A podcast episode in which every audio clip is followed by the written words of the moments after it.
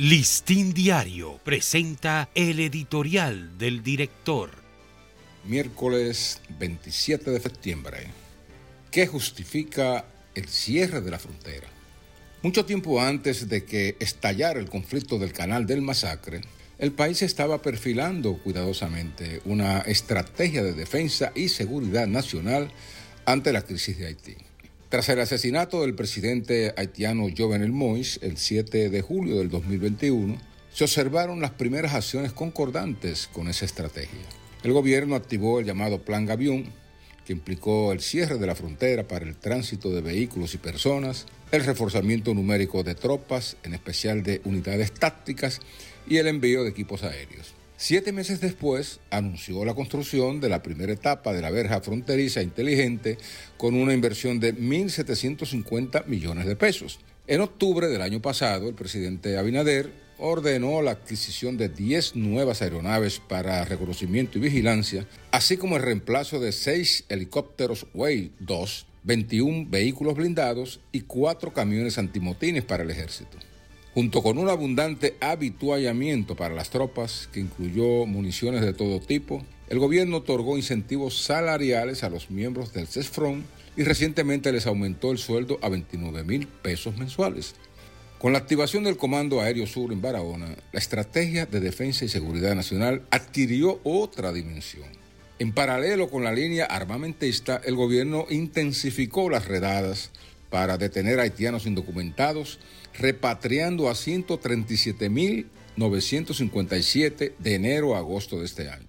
Y al menos 61 personajes haitianos vinculados a las pandillas armadas y a grupos políticos conexos fueron oficialmente incluidos en una lista de impedidos de entrar a nuestro país.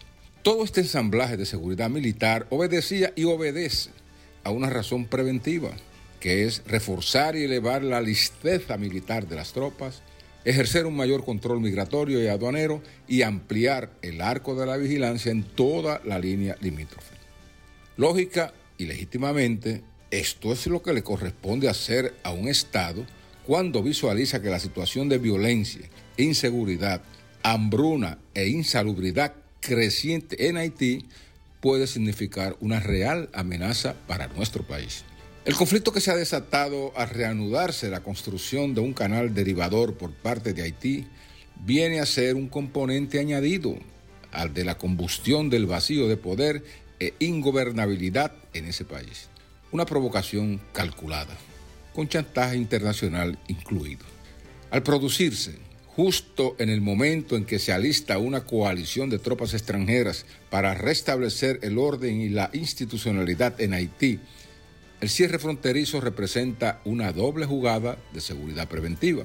Con la fluidez que han alcanzado los preparativos para la intervención de fuerzas extranjeras en Haití, no tendría mucho sentido desmantelar este sistema de protección ya establecido en la frontera como respuesta indulgente a un eventual cese de los trabajos del canal.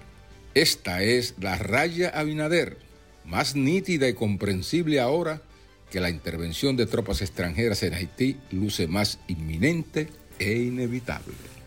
Este ha sido nuestro editorial. Listín Diario presentó el editorial del director.